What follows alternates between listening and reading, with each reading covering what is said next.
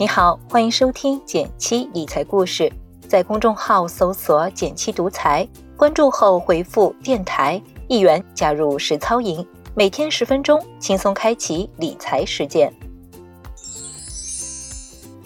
最近经常有朋友问我，想买只主动型基金，但不知道怎么选。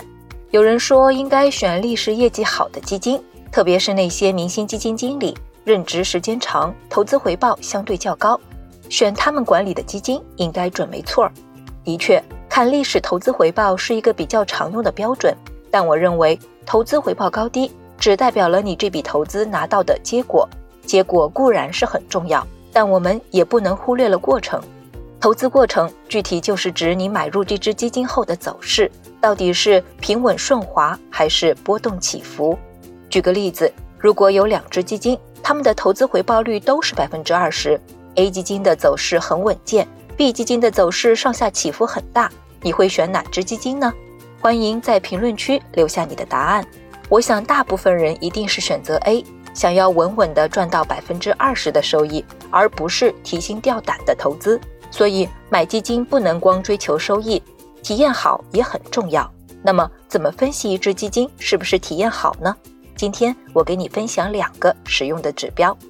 第一个指标叫最大回撤，指的是某一段时间内基金净值从最高点回落到最低点的幅度。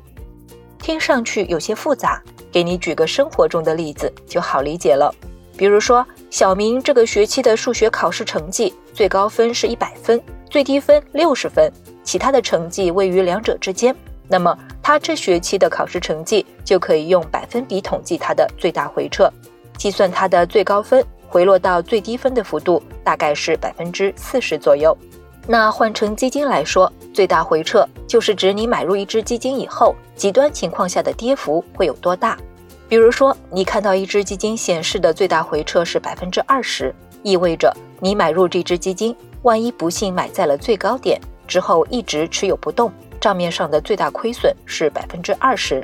要注意一点，最大回撤不是你的实际亏损，而是你长期持有一只基金可能会遇到的最糟糕的情况。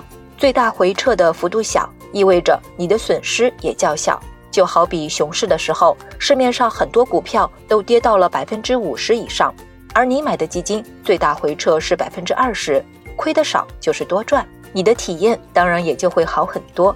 那哪里可以查询最大回撤呢？其实，在第三方平台，比如天天基金上都可以查到。提个醒，最大回撤并没有一个绝对的范围，一般是同类型的基金之间做比较。比如股票基金和股票基金相比，如果两个股票基金的收益相同，就看谁的回撤更小，回撤小的体验会更好。换一个角度来思考，同样的市场表现下，回撤越小，说明基金越抗跌。那么，即使遇到了极端情况，基金离开浮亏，回到正收益所用的时间也会更短。第二个指标就是看业绩比较基准，这又是什么意思呢？我们还是用小明来举例。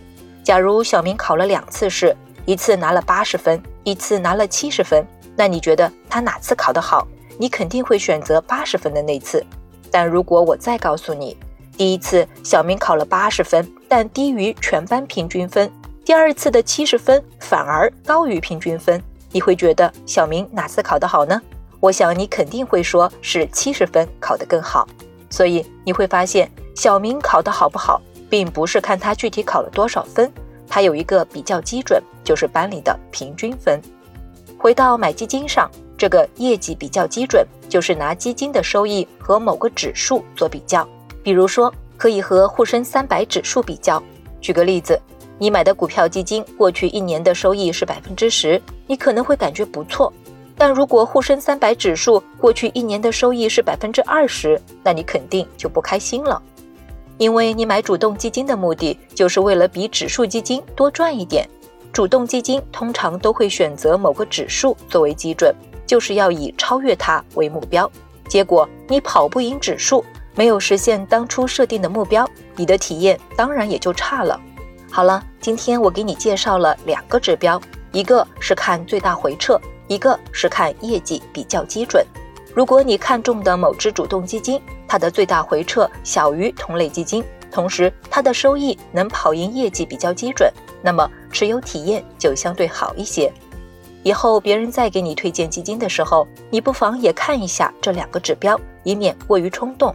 看到最近的新闻里报道，一些刚刚成为新基民的朋友，把基金当成个股来短线交易，追涨杀跌或是频繁操作，这样的投资方式显然是不合理的。